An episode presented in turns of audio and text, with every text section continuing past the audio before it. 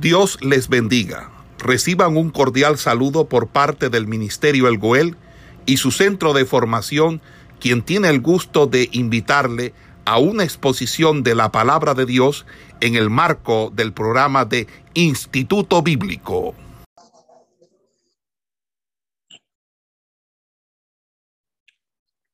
Ok.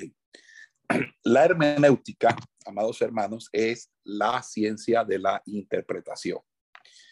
Y dicho nombre eh, se aplica generalmente a la explicación de documentos escritos y por este motivo eh, puede definirse más particularmente la hermenéutica como la ciencia de la interpretación de el lenguaje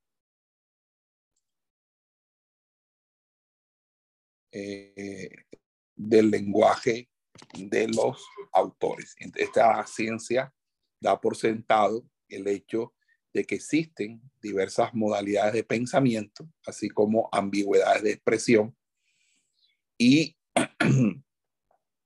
tiene la hermenéutica como oficio hacer desaparecer las quizás probables diferencias que puedan existir entre un escritor y sus lectores, de modo que estos puedan comprender con exactitud lo que se quiso manifestar. En pocas palabras, hermenéutica es el arte de interpretar textos. Esa hermenéutica es hermenéutica de la filosofía o hermenéutica filosófica, cuando los escritos son de filosofía. Cuando es de literatura, es hermenéutica literaria. Cuando es acerca de normas jurídicas, es hermenéutica jurídica y así sucesivamente. Cada, cada disciplina del saber y del conocimiento tiene en cierta manera una hermenéutica. Pero nosotros en la clase que vamos a desarrollar en, en esta materia, en este semestre, vamos a hablar acerca de la hermenéutica bíblica o la hermenéutica sagrada, que es la ciencia de la interpretación del Antiguo y Nuevo Testamento. Porque estos son los dos documentos que tienen, que conforman el todo eh, las Sagradas Escrituras. Y aunque estos documentos difieren en forma, lenguaje y condiciones históricas, muchos escritores han considerado preferible por eso tratar por separado la hermenéutica tanto del Antiguo como la del Nuevo Testamento. Sin embargo, nosotros vamos a hablar de una hermenéutica general para todo, tanto Antiguo como Nuevo Testamento, porque nosotros creemos que la Biblia es una, es decir, el Antiguo Testamento desarrolla unos bienes venideros que se cumplen en el Nuevo Testamento y el Nuevo Testamento a su vez es el cumplimiento de las cosas escritas, muchas en el Antiguo Testamento.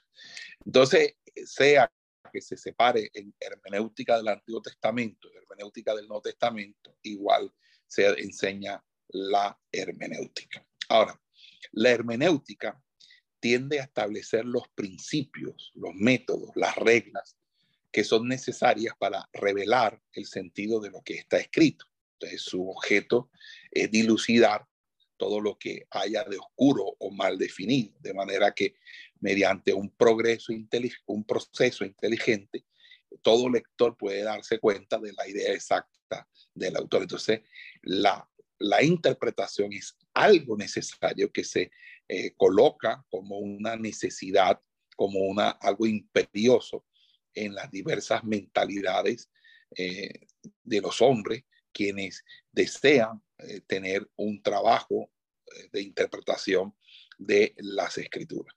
Amados hermanos, la escritura necesita una hermenéutica. Ahora, cuando hablamos de hermenéutica, hablamos también de aquel que desarrolla la hermenéutica y en eso pues estamos hablando de el intérprete. El intérprete, el intérprete de las escrituras, eh, en realidad de cualquier libro que sea, debería poseer una mente sana y bien equilibrada y esta es una condición indispensable, pues la dificultad de comprensión, el raciocinio defectuoso, y la extravagancia de la imaginación muchas veces pervierten la, eh, eh, eh, y conducen a ideas vanas y necias, con lo que nacen los errores doctrinales. Por eso es importante que nosotros tengamos una clara percepción de las escrituras, una clara percepción del pensamiento del autor. Y esa rapidez de percepción debe ir unida a una amplitud de, de claridades diáfanas en cuanto a lo que nosotros vamos a tratar. Por ejemplo, si nosotros vamos a explicar la epístola a los Gálatas, nosotros tenemos que entender, y es rápido, que el autor de Gálatas, en este caso el apóstol Pablo, el apóstol Pablo, disculpe un momento.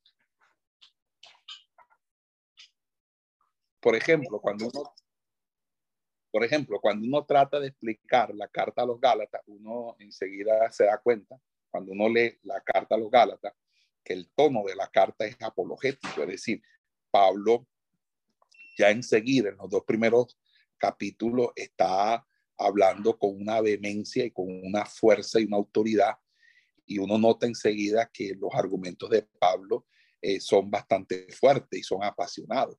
Por ejemplo, cuando dice Gálatas o oh, Gálatas insensatos, que es el principio del capítulo tercero. Y luego, cómo luego viene una transición natural hacia Gálatas 4 cuando plantea la doctrina de la justificación.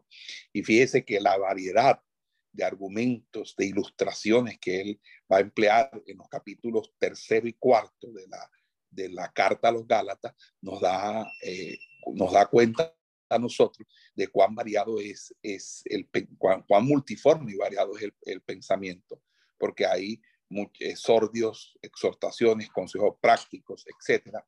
Entonces, pero todo lo que intenta esta epístola está precisamente retratado ante la mente de toda persona que entiende que Pablo eh, tiene una, una intencionalidad bien clara. Ahora, no solamente el intérprete debe percibir con audacia, también debe percibir rápidamente lo que un pasaje no enseña, así como de abarcar su verdadera tendencia. Eh, cuando nosotros vamos a interpretar las escrituras, en las descripciones narrativas, se deja lugar para mucho que no se dice y abundan pasajes muy hermosos en la escritura que no pueden ser debidamente apreciados por personas carentes de ese de ese poder, eh, de, ese, de esa forma de hilación eh, imaginativa, creativa, etc. Pero cuando el intérprete fiel frecuentemente debe transportarse al pasado y pintar, describir para su propia alma las escenas de los tiempos antiguos, debe, debe ser un conocedor de, las, de los usos y costumbres de la Biblia, debe poseer también una intuición natural y, humana o, de la vida humana, de la psicología humana, que le, permita, que le permita colocarse en el lugar de no solamente los escritores bíblicos, sino también de los mismos personajes que se encuentran en la narrativa bíblica. Entonces, en ese orden de ideas, eh, nosotros tenemos que entender que se necesita un criterio sano, un criterio sobrio.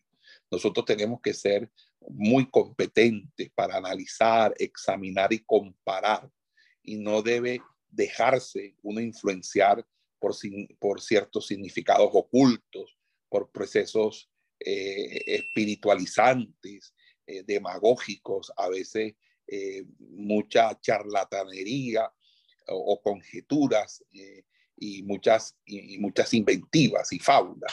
Nosotros tenemos que ser balanceados, tener principios sostenibles, consecuentes, para que cuando nosotros lleguemos a, una enseñanza y a una interpretación de la Biblia lo hagamos, lo hagamos con coherencia. Entonces, cuando hay ese fruto de semejante discernimiento, entonces hay entonces una, una clara eh, interpretación de las Sagradas Escrituras. Entonces, el intérprete eh, que viene a hacer hermenéutica de las escrituras, es decir, interpretar la Biblia, lo hará de una manera profusa, lo, hará de una manera amplia. En la interpretación de la Biblia, en todas partes hallamos que se da por sentado que ha de hacerse uso de la razón. Y obviamente la Biblia viene a nosotros en forma de lenguaje humano. y por eso apela a nuestra razón y juicio. Invita a que nosotros investiguemos, que seamos lectores asiduos, que escudriñemos la escritura. Pero también debemos entender que no solamente basta las leyes del lenguaje y del mismo análisis gramatical. Hay pasajes donde realmente nosotros tenemos que alcanzar una visión que va más allá del raciocinio y es obviamente la, eh, las que uh, apelan al robustecimiento de nuestra fe, a aquello que es invisible y eterno. Por eso es que es conveniente que cuando nosotros vayamos a exponer la palabra a partir de interpretaciones bíblicas, nosotros cuidemos eh, desarrollar un, un nos cuidemos de desarrollar un mensaje completamente racional que erosiona, que, que convierte en verdaderos desiertos la predicación, donde no hay espíritu, donde no hay unción, donde no hay transformación, donde no hay una vida y una vida en, abundancia. Por esa razón, el, el empleo correcto de la razón de la exposición bíblica se hace visible en el proceso cauteloso de esos principios espirituales que hemos anunciado. Por eso la Biblia en 2 Timoteo 2.24, hablando del intérprete, dice que el, el, intérprete debería ser alguien apto para enseñar. No solo debe ser capaz de entender las escrituras, sino también de exponer a otros en forma vívida y clara lo que él entiende. Y sin esta actitud, todas sus otras dotes y cualidades de poco nada le van a servir. Entonces, por consiguiente, el intérprete debe cultivar un estilo claro, un estilo sencillo, esforzándose en el estudio necesario para extraer la verdad de Dios en su santa palabra.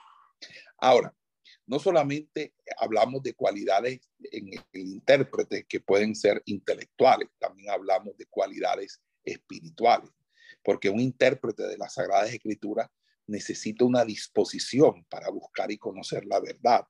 Nadie puede emprender correctamente el estudio y exposición de lo que pretende ser la revelación de Dios, estando su corazón influido por preocupaciones eh, contra tal revelación o si es vacilante con respecto a esa revelación.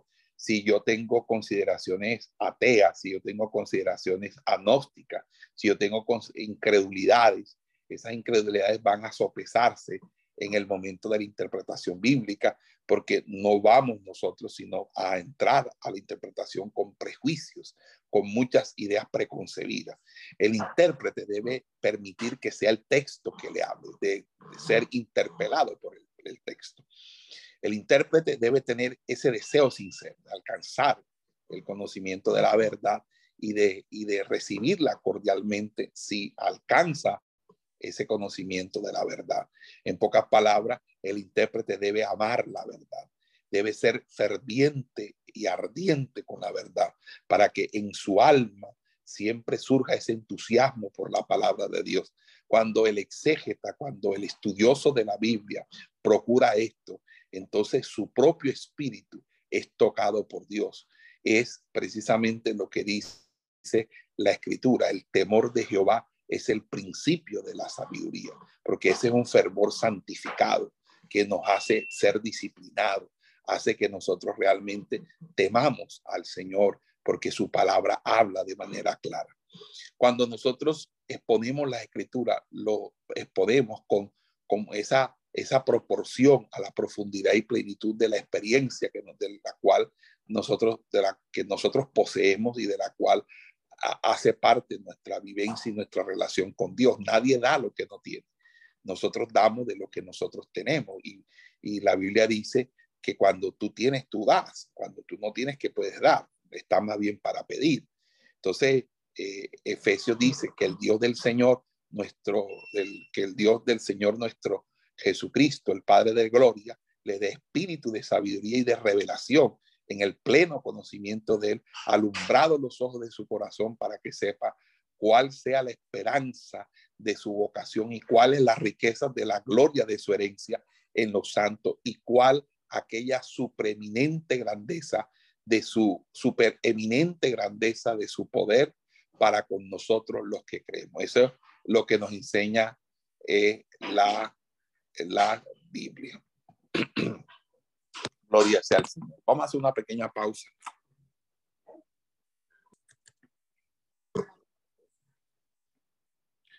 La hermenéutica, nosotros vamos a, eh, se estudia de la siguiente manera. Obviamente que aquí en el Instituto Bíblico a nosotros no nos da tiempo, no nos da. Por eso es que nosotros tenemos unos estudios que son más profundos, que es el estudio de la licenciatura y lo que tiene que ver con, eh, eh, obviamente, la, la, la interpretación bíblica. Entonces, eh, aquí en la hermenéutica. Este, ¿cómo están viendo? Hermenéutica. Ok. Entonces, la hermenéutica tiene una primera parte, una primera parte que se denomina heurística. Esa parte que se llama heurística es la encargada de establecer las normas o reglas que se deben respetar.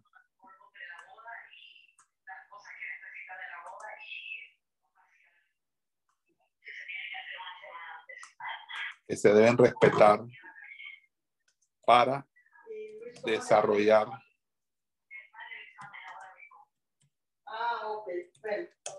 desarrollar eh, lo que se denomina interpretación bíblica. Saludos, nos vemos. Ok, María. Luego tenemos eh, otra parte que se denomina no ética, que es la parte de la hermenéutica, una rama de la hermenéutica, por así decirlo,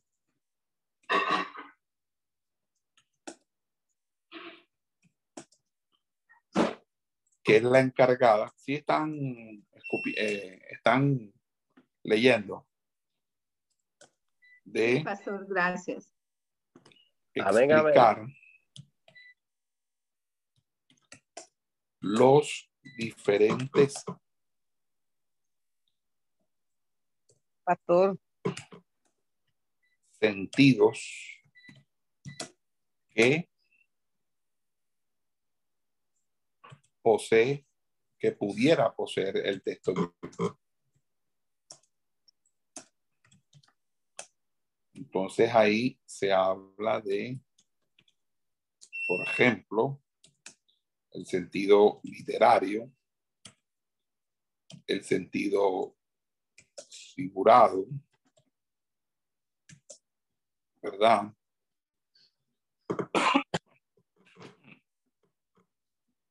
El sentido simbólico.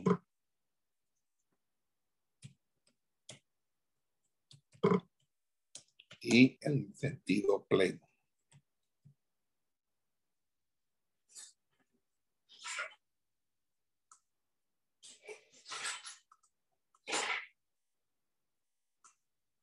Hay otra parte de la eh, hermenéutica que se llama la proforística.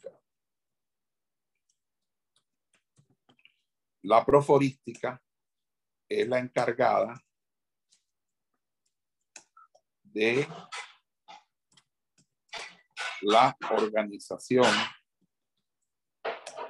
y exposición de los datos que se consiguen en la interpretación bíblica. Es decir, después de, de, lo uno y lo dos, la heurística y la noética, la proforística lo que hace es organizar de manera sistema, sistémica o sistematizada o, sistema, o sistemática los hallazgos que se consiguen en la interpretación bíblica. La proforística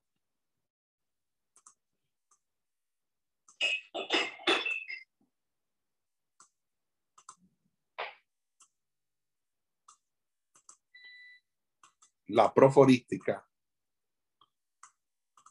es o va relacionada, y con esto quiero también decirle, con lo que se llama la homilética. La homilética es la encargada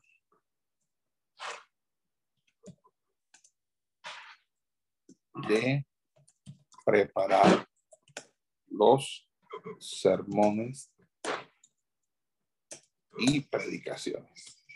O sea, cuando uno prepara una, una predicación, uno lo que está haciendo es la homilética.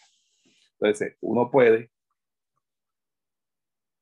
uno puede organizar eh, el texto, pero cuando alguien desarrolla una enseñanza hermenéutica, es decir, una enseñanza interpretativa.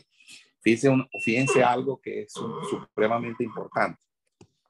Eh, cualquier persona puede, puede predicar de un texto bíblico, pero no todo el mundo puede de un texto bíblico profundizar ese mismo texto bíblico. Es decir, alguien predica de Juan 3:16 o de un texto X del, del rico y Lázaro o de los laboradores de la viña, Mateo 20.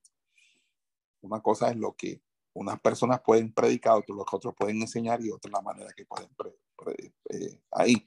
Y se va uno grabando y se va uno dando cuenta que hay diferentes niveles en la estructuración de lo que se interpreta y la manera como se interpreta debido precisamente a los elementos que le conciernen. Entonces, no es lo mismo una persona con una técnica, así como le estoy diciendo, que es hermenéutica, heurística, noética y proforística.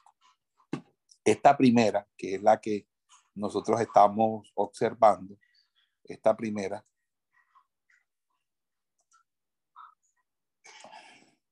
esa primera es la que vamos a ver. Vamos a ver las reglas de interpretación de la Biblia.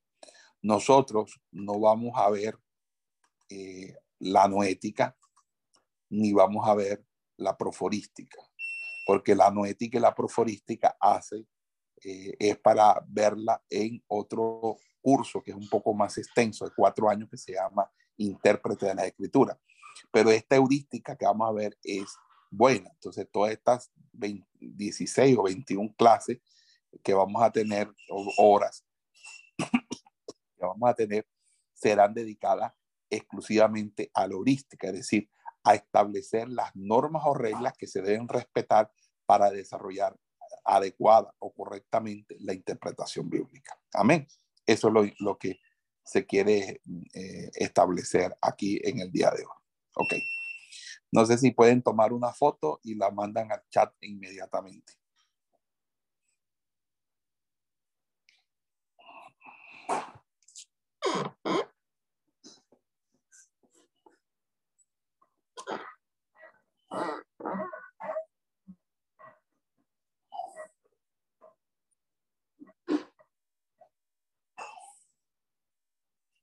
Ok.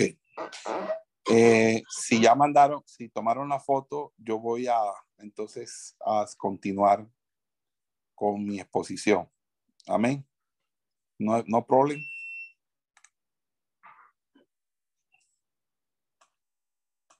Ok.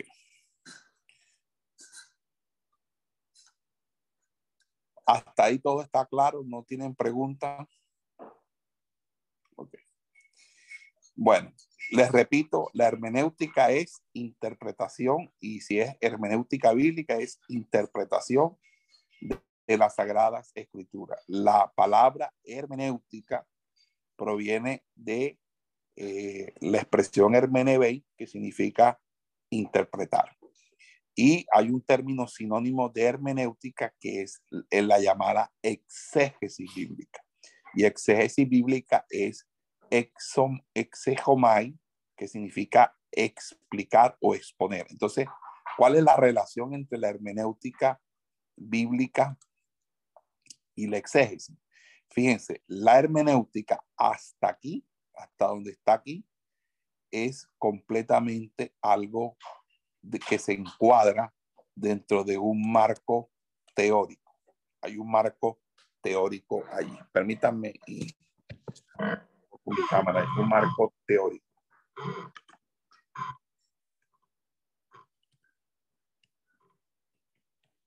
Un marco teórico. Y en ese sentido de, de remitirse a un marco teórico,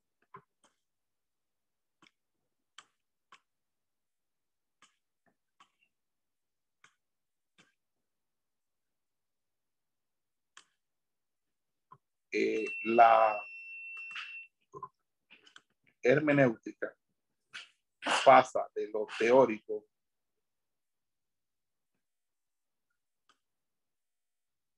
a lo práctico. Y cuando hace eso, es decir, cuando pasa de lo teórico a lo práctico,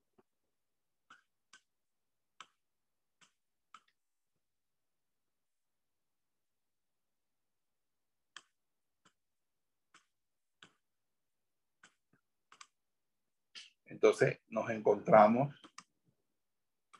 a lo que se llama la exégesis no puede haber eh, exégesis si no hay hermenéutica.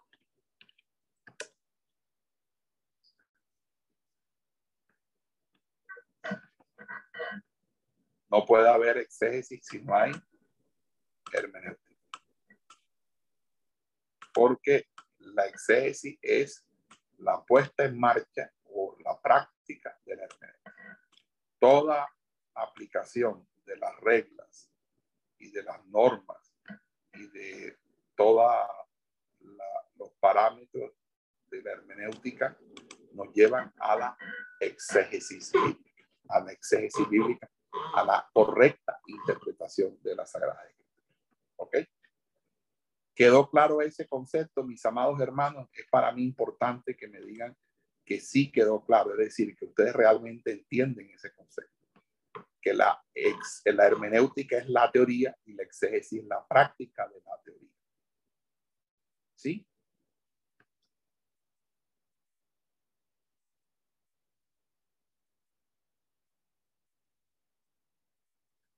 What happened Sí. ¿Quedó amén, amén, pastor, amén. Ok.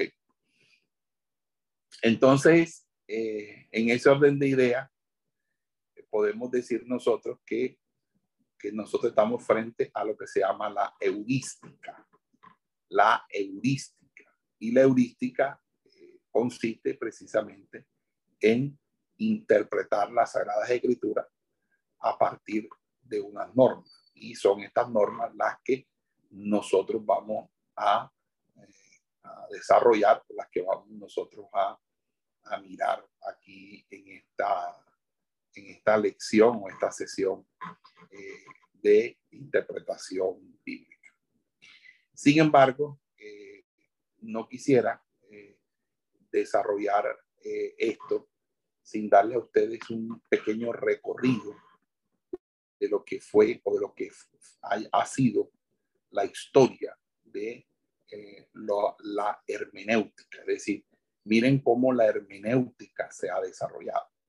Entonces, debemos distinguir entre la historia de la hermenéutica como ciencia y la historia de los principios hermenéuticos. Es decir, la primera, eh, la historia de la hermenéutica eh, nos lleva hasta el año 1567 cuando un autor llamado Flacio y Lírico intentó por primera vez darle un tratamiento científico a la hermenéutica, mientras que eh, cuando hablamos de los principios hermenéuticos, ya esos principios hermenéuticos vienen aún antes de la misma era cristiana, cuando los primeros rabinos o los primeros intérpretes de las escrituras de la escuela de Etra empezaron a establecer los parámetros que hoy conocemos. Entonces, cuando hablamos de la historia de los principios, respondemos básicamente a tres preguntas. La primera pregunta es, ¿cuál era el punto de vista predominante en cuanto a las escrituras? Pero también cuál era el concepto predominante en aquellos tiempos sobre el método de interpretación. Y por último, ¿qué, qué cualidades se consideraban esenciales para un intérprete de la Biblia? Entonces, fíjense que estas, estas consideraciones son sumamente importantes porque de ella deviene que nosotros podamos hacer un estudio de, los principios hermenéuticos en, eh, en la historia de la humanidad. Si vamos a arrancar, obviamente tendríamos que arrancar con el Antiguo Testamento. Y si es con el Antiguo Testamento, lo primero que vamos a encontrar es los principios hermenéuticos entre los mismos judíos. ¿Qué pasaba con los judíos en la época del Antiguo Testamento? Miren, los judíos tenían un profundo respeto a la Biblia como la palabra que Dios habló, que era que es infalible de Dios. Aún hasta las letras de la Biblia eran consideradas letras sagradas y sus copistas, es decir, los que eh, sacaban eh, manuscritos eh, y hacían duplicados de la Biblia, tenían la costumbre aún de contar las palabras, de contar las letras, de tal manera que, coincidiera el conteo de las letras y no faltara ni una J ni una tilde en, la, en, dicho, en dichas copias, en dichos escritos que ellos hacían.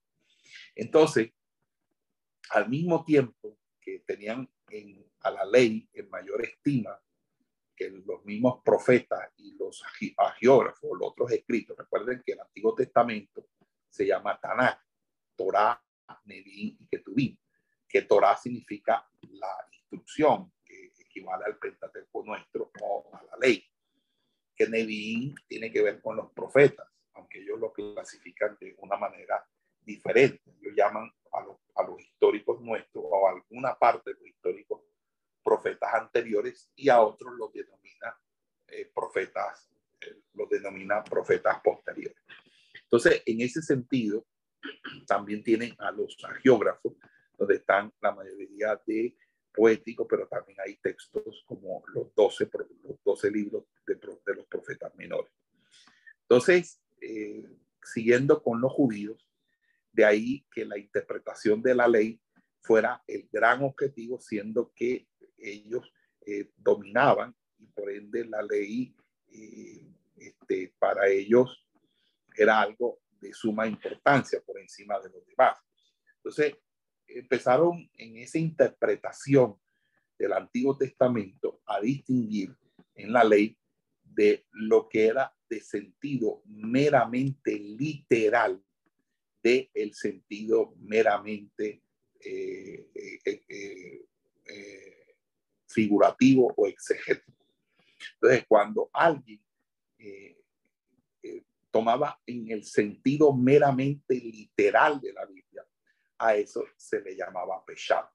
Entonces, eh, esa exégesis que se da en el, en el antiguo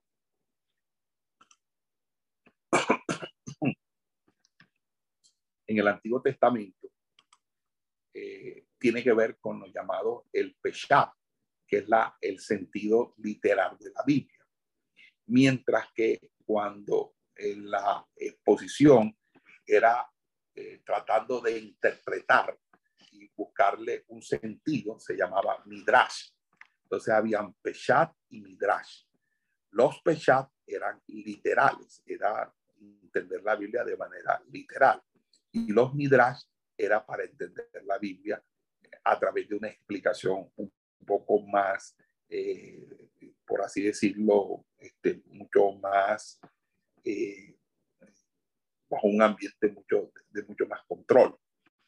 Entonces, en ese sentido, el motivo y rasgo dominante del Midrash o de la Midrash era investigar y dilucidar por todos los medios exegéticos todo posible significado oculto o aplicación práctica de la escritura. Entonces, fíjense que el, pueblo de, eh, consideraba que aún dentro de la misma Biblia habían datos secretos. ¿Ok?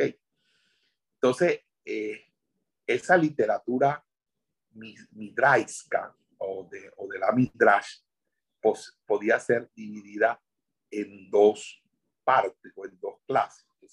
Vamos nuevamente al tablero, por favor. Presten atención para que no nos... Buscamos el tablero aquí.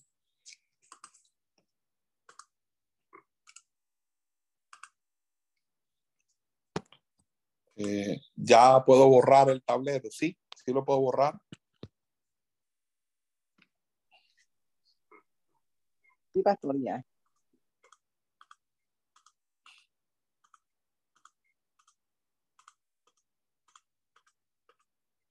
Entonces decía que en el periodo, hablando pues, eh, hablando del periodo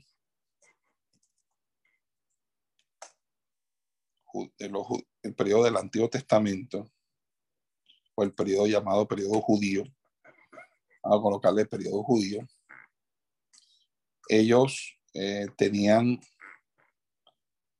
una, perdón, ellos tenían dos maneras y era la llamada Peshat, ¿cierto? Peshat. Y la Peshat no era más que una interpretación literal. Ok. Pero había otro que era el, la Misdra, que era una interpretación exegética. Es decir, interpretación exegética. O sea, que se utilizaban reglas de, de, interpretación. En cambio, este era como, como, como sonara y fuera, así era. Esta postura, que era la postura de la Misdra, no sé si alcanzan a ver.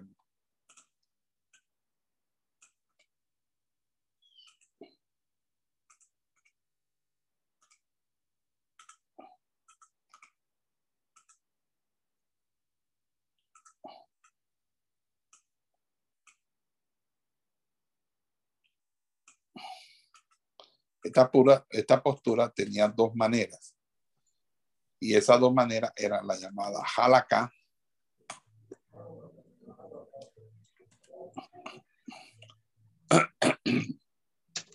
ok.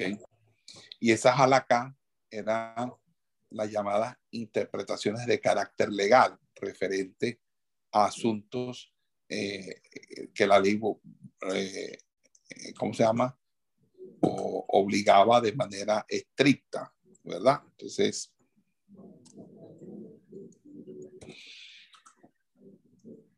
teníamos aquí.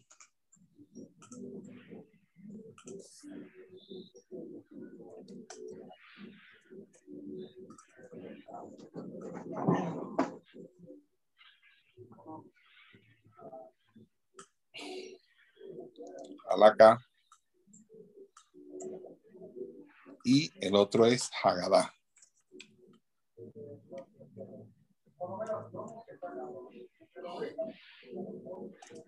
La Haggadah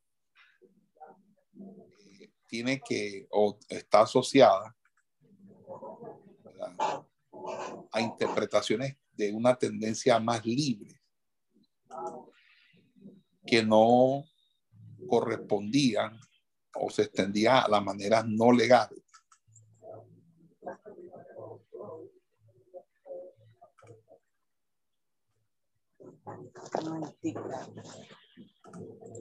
Uy.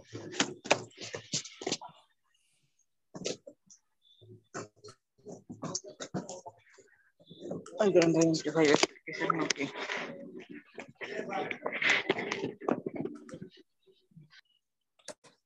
Santo. Ok.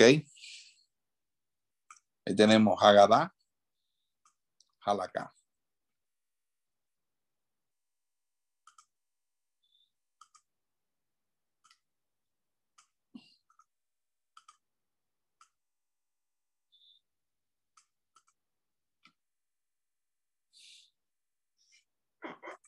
Ok.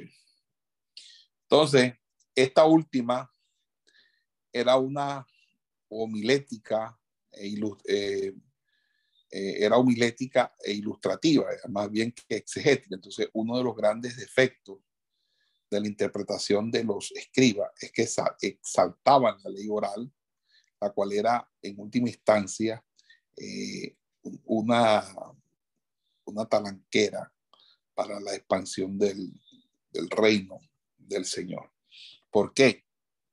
Porque nosotros vamos a encontrar que uno de los grandes defectos de esa interpretación es que consideraba que por, encima de la misma ley escrita estaba la ley oral y por eso se prestó a muchas, a muchas equivocaciones, a muchas arbitrariedades por parte de quienes consideraban la máxima autoridad. Entonces, eh, ahí pues eh, sería,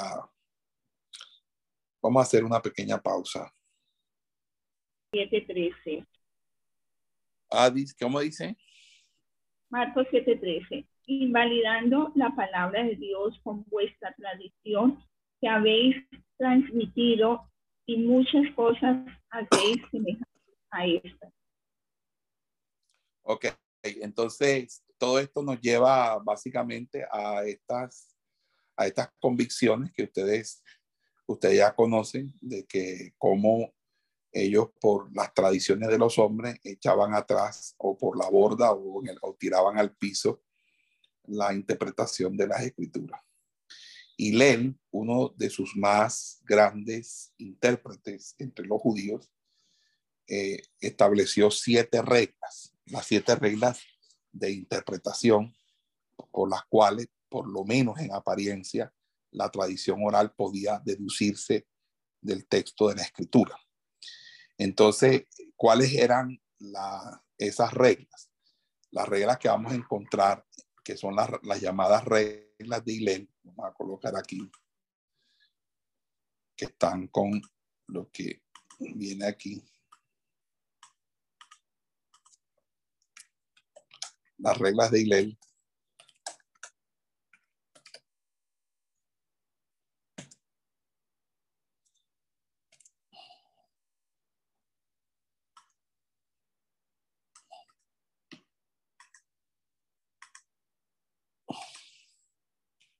Entonces, las reglas de, de ¿cuáles son? Bueno, las reglas de Hillel son, número uno, primera regla, ligero y pesado o viceversa.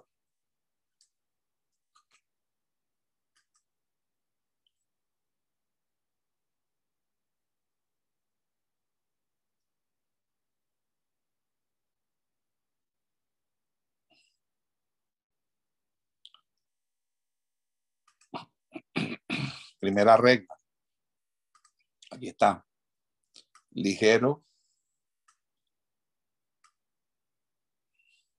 Uno comienza con lo, más, lo menos difícil y luego se va a lo más difícil.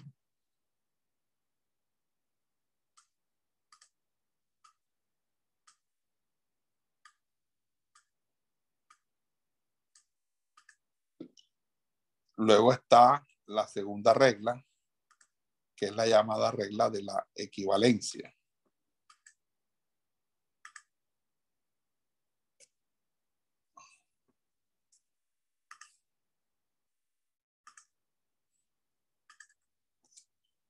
Esa regla de la equivalencia eh, se llaman los pasajes equivalentes o pasajes paralelos pasajes que son complementarios y se ayudan.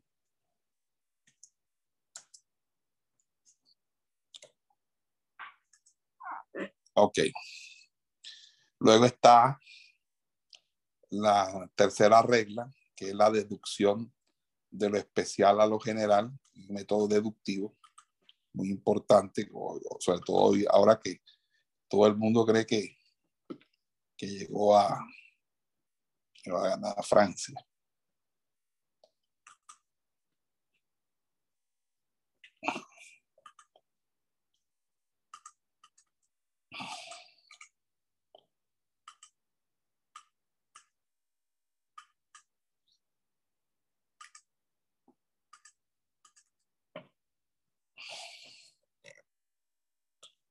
El D o el cuarto es la inferencia, o la relación de inferencia, se infiere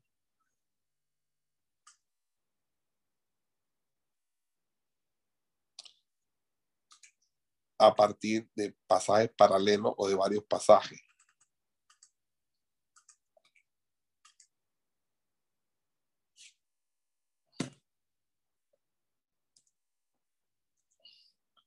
Viene la quinta regla.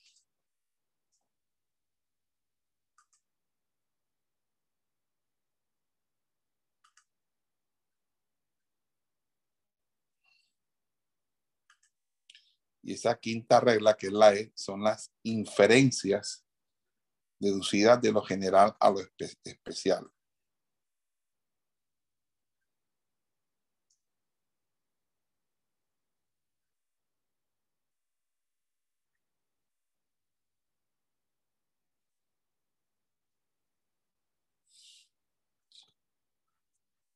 Vamos por donde les dije. Falta la quinta, pastor. La quinta. Sí, señor. Ok.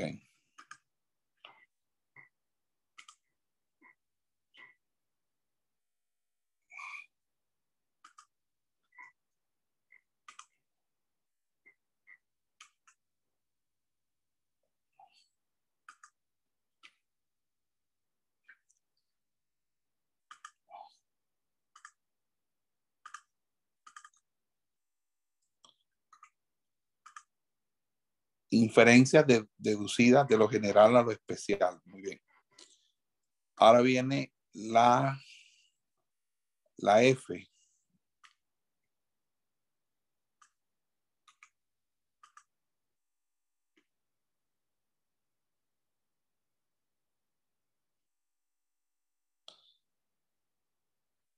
Analogía de un pasaje con otro.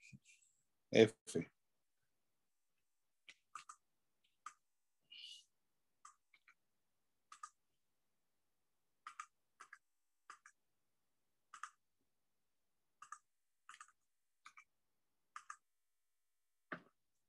Y por último, injerencia sacada del contexto.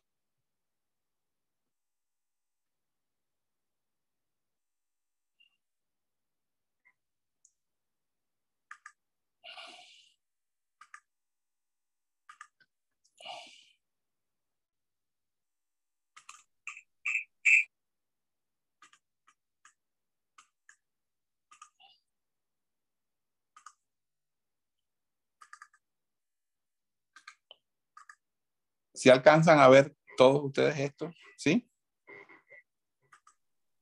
Sí, señor. Ok, entonces, ¿cuáles son las... ¿Quién me lee las siete reglas de Hillel para ver?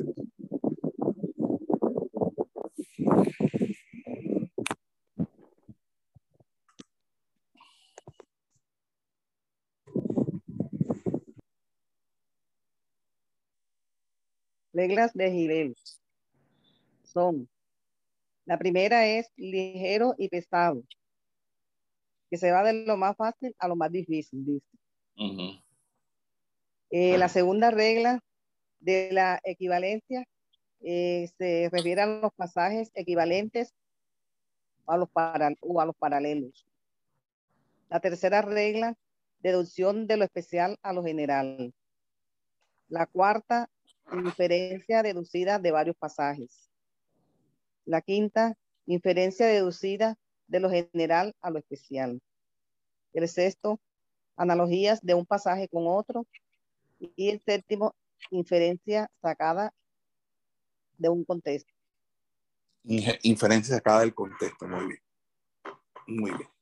Esas son las reglas de, de Para la próxima clase me van a, a traer una explicación de esas una explicación, un ejemplo de cada una de esas reglas.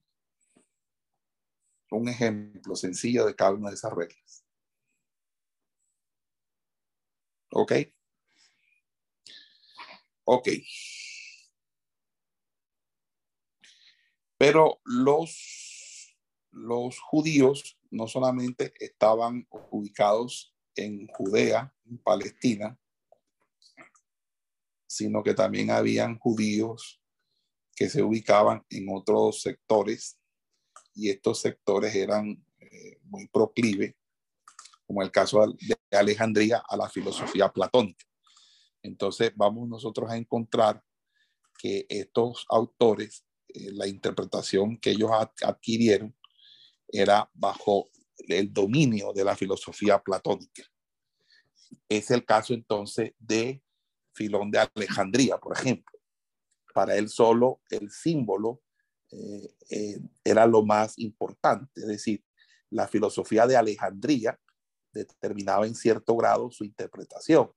Ellos adoptaron, como decía, el principio fundamental de Platón de que no debe creerse nada que no sea indigno de Dios.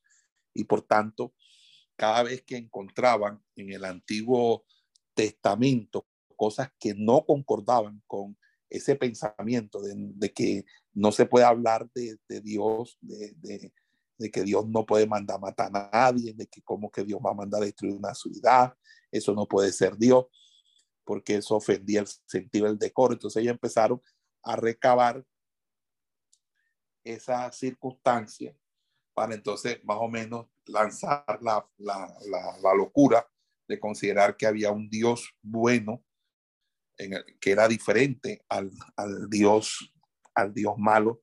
Entonces había un Dios malo en el Antiguo Testamento que le llamaron el demiurgo y un Dios bueno que le llamaron el logos. Entonces el logo era contrario al, demur, al demiurgo. Entonces el logo es Cristo y el demiurgo es pues el Dios del Antiguo Testamento, lo cual ustedes, como sabrán, es totalmente falso.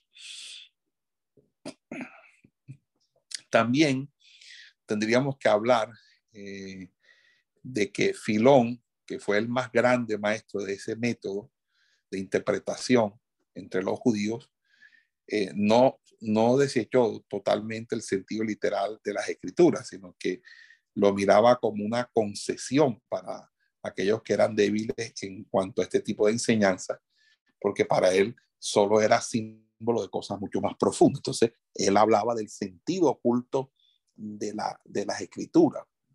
Era entonces para él eh, lo, más, lo más importante. Y a través de un método que se va a institucionalizar, y anoten, es el método alegórico, es decir, la alegoría el método alegórico, que es el método mitológico, el método de interpretación del mito es a través de la alegorización. ¿Ok?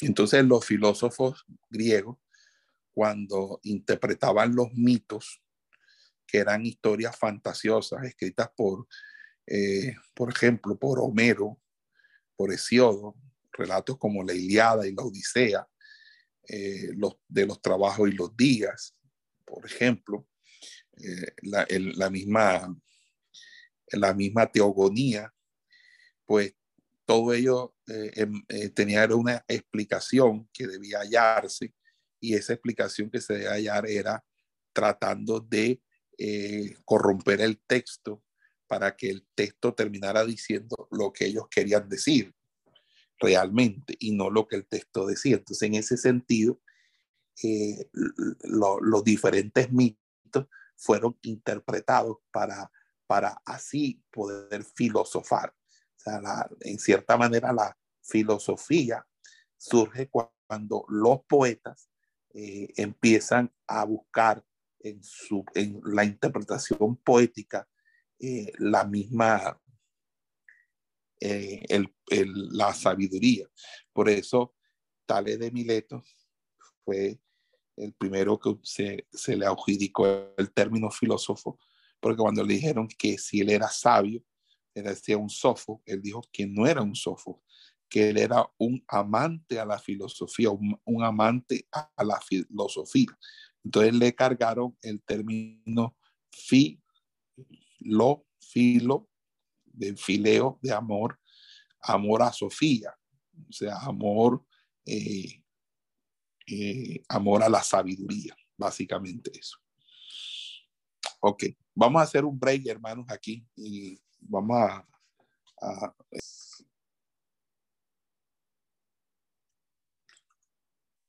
los caraitas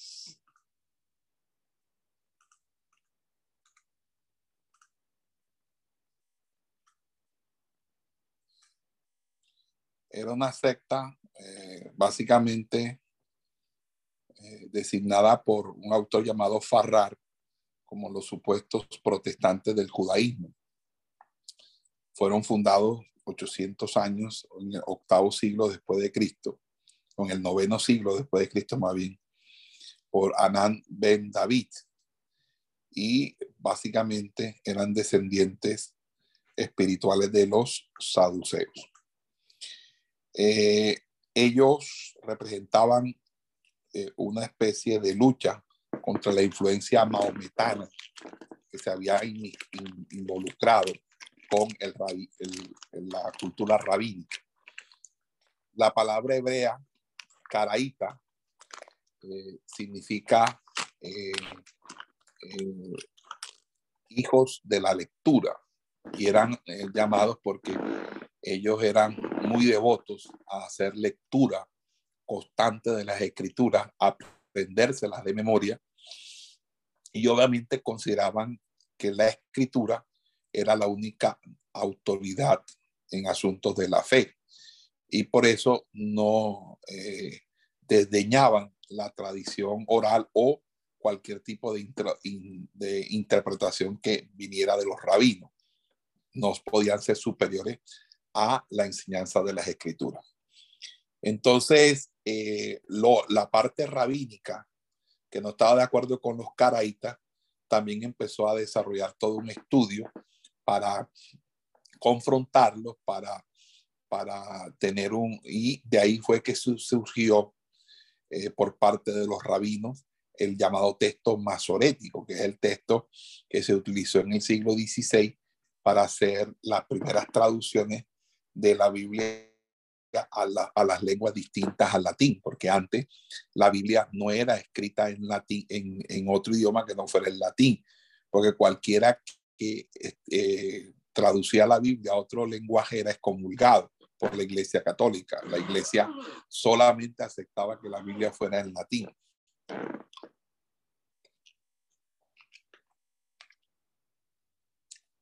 Entonces, por esa razón,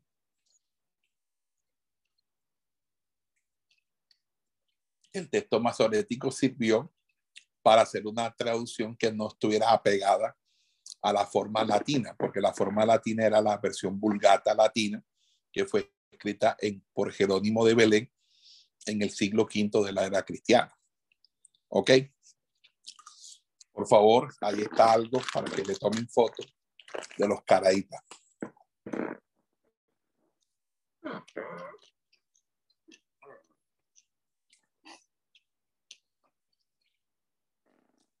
Además de los caraítas, también estuvieron los llamados cabalistas. Pero esos cabalistas yo pues no voy a hacer gran mención en ellos, porque ellos lo que básicamente eran, eran unos especuladores.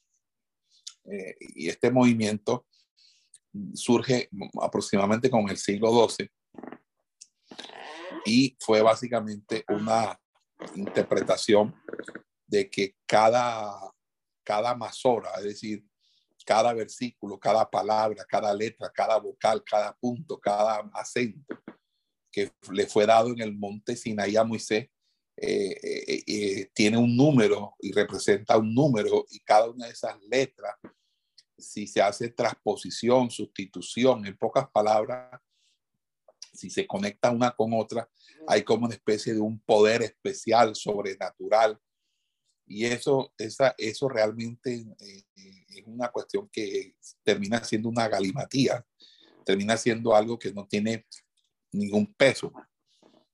Eh, eh, entonces viene lo que es el cabalismo, la cabala. Y en la cabala se utilizaban varios métodos. Por ejemplo, la gematría, que era si una palabra al contarla porque cada, en el hebreo cada letra en una palabra tiene un número, es decir, cada letra es un número, por lo tanto hay un valor. Entonces uno puede sustituir una palabra bíblica por otra que tenga el mismo valor numérico y ahí empieza uno como que a inventarse cosas. El otro era el notaricón, que era formar palabras con la combinación de letras que empezaban y terminaban algunas palabras. Ya. Y ahí se formaban otras palabras. Y el otro, el temorac, que era un método que consistía en sacar nuevos significados del texto cuando uno intercambiaba letras, es decir, hacer, eh, hacer como una, sopa, una, un intercambio por aliteración de las palabras.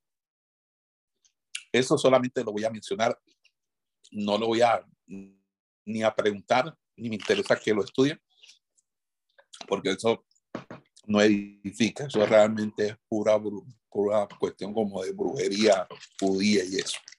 Amén. ¿Estamos de acuerdo? Sí, señor. Amén. Amén, pastor. Bueno, esto básicamente son los llamados principios que se desarrollan en el periodo de los judíos, es decir, no solamente en el tiempo antes de eso, sino también en el tiempo de Jesús. Ahora tendríamos que mirar lo llamada historia de los principios hermenéuticos, pero ya en la iglesia cristiana. ¿Qué sucede ahí? Bueno, ahí sucede que obviamente ya no estamos en el judaísmo, sino en el cristianismo. Y en el cristianismo se desarrolla algo primero que se llamó el periodo de la patrística. Se llama patrística porque supuestamente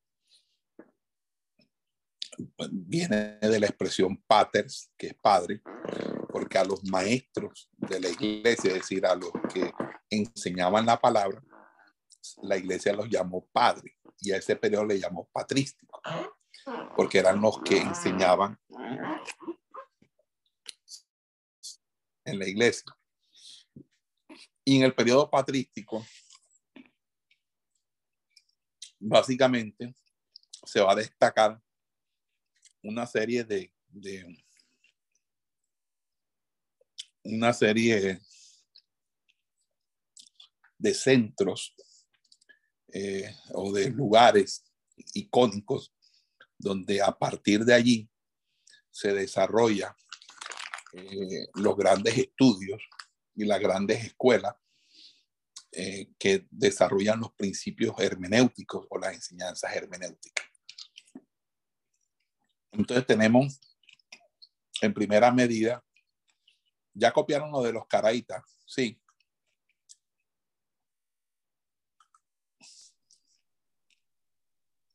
Sí, señor, ya.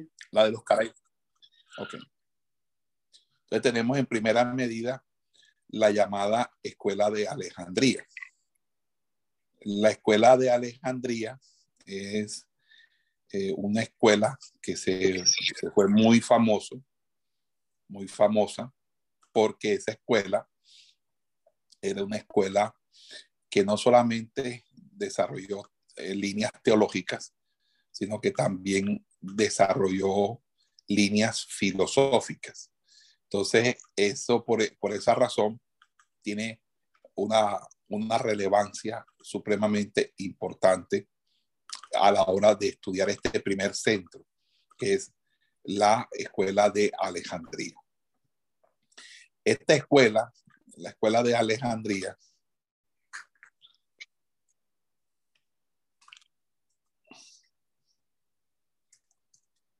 la Escuela de Alejandría eh, surge más o menos al principio del tercer siglo eh, de la era cristiana y era básicamente una escuela de catequesis. Recuerden que la catequesis es la enseñanza que se le da a las personas que se van a bautizar. Es decir, en la iglesia, ya para el siglo tercero y cuarto, toda persona que se convertía primero tenía que ser un catecúmeno, es decir, tenía que ser enseñado en la doctrina. Y luego se, se eh, y luego era que se bautizaba. Pero aún después de bautizarse, y ser cristiano, existían escuelas eh, que eran escuelas de catequesis para seguir enseñando la doctrina. Ojo, estas escuelas de catequesis estaban en las iglesias, pero luego se centralizó y se convirtieron en escuelas que solamente estaban en las catedrales, es decir, donde estaba el principal sacerdote del distrito o de la región, que es el arzobispo. Porque recuerden que el obispo es el que dirige una curia y el arzobispo, ese arque primero, es el principal obispo. Entonces, un arzobispo es el que dirige a varios obispos y los obispos son los que dirigen a los presbíteros. Los presbíteros son los sacerdotes. Un sacerdote católico es primeramente presbítero y lo dejan al frente de la parroquia y se le llama presbítero o se le llama también párroco.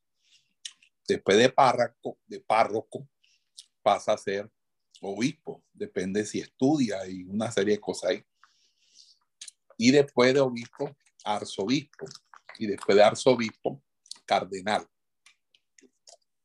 Entonces, las escuelas catedralicias, las escuelas catecúmenas o escuelas catequesis, de catequesis catequística, se convirtieron luego cuando, se, cuando ya habían catedrales donde estaba la, la, iglesia principal de, de, la ciudad, de la región, y estaba ahí el, el, arzobispo, se convirtieron en escuelas catedralicias. todo el mundo iba a estudiar ahí para prepararse para CUDA. De esas escuelas catedralicias surgen las universidades, ya que las universidades surgen de las llamadas escuelas catedralicias y por esa razón las universidades más antiguas en el mundo son de origen católico y otras son de origen protestante. Ok.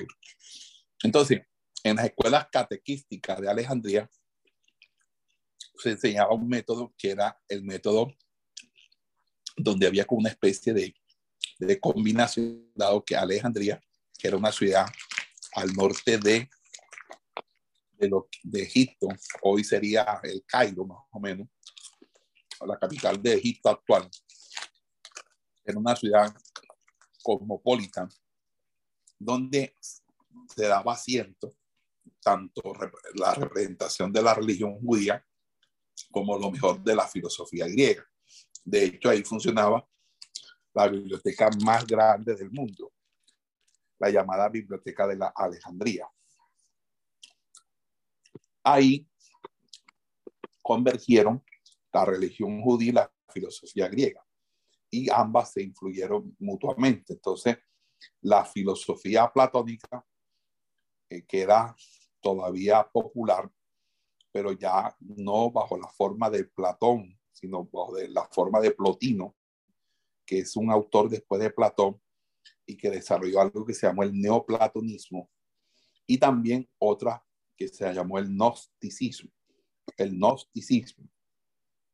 Por eso que estas escuelas catequísticas fueron influenciados por esa filosofía del gnosticismo y el neoplatonismo y empezaron a acomodar la interpretación de las escrituras o de la Biblia a esa filosofía.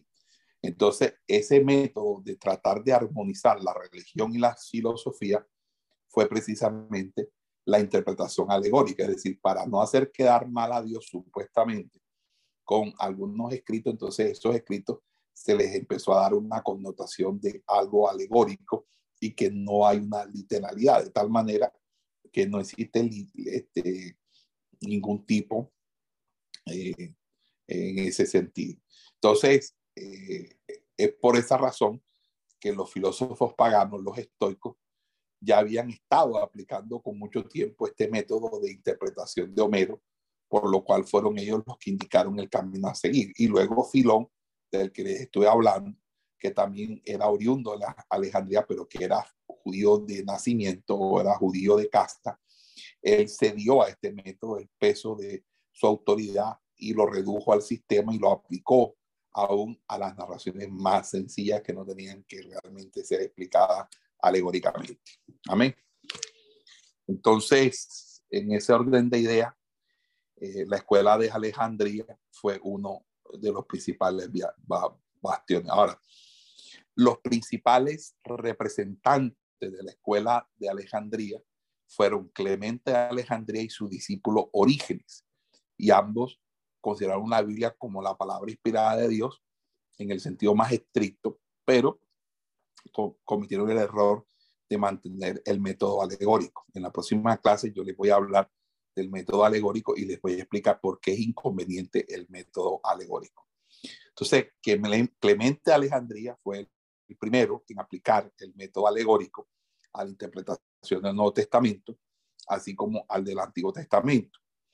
Y propuso el principio de que toda la escritura debe ser entendida alegóricamente, y eso parecía un paso adelante en relación con otros intérpretes cristianos, pero realmente traía sus dificultades, sus inconvenientes. Y además eh, había un discípulo, Orígenes, que ciertamente le fue mucho más hábil. Sin embargo, eh, eh, a pesar de ser quizás el más grande teólogo de su época, eh, por su mérito permanente, dado que hay en él un, celo por la, por, por la obra, por la obra de su vida, realmente terminó siendo condenado como un hereje, porque fue así.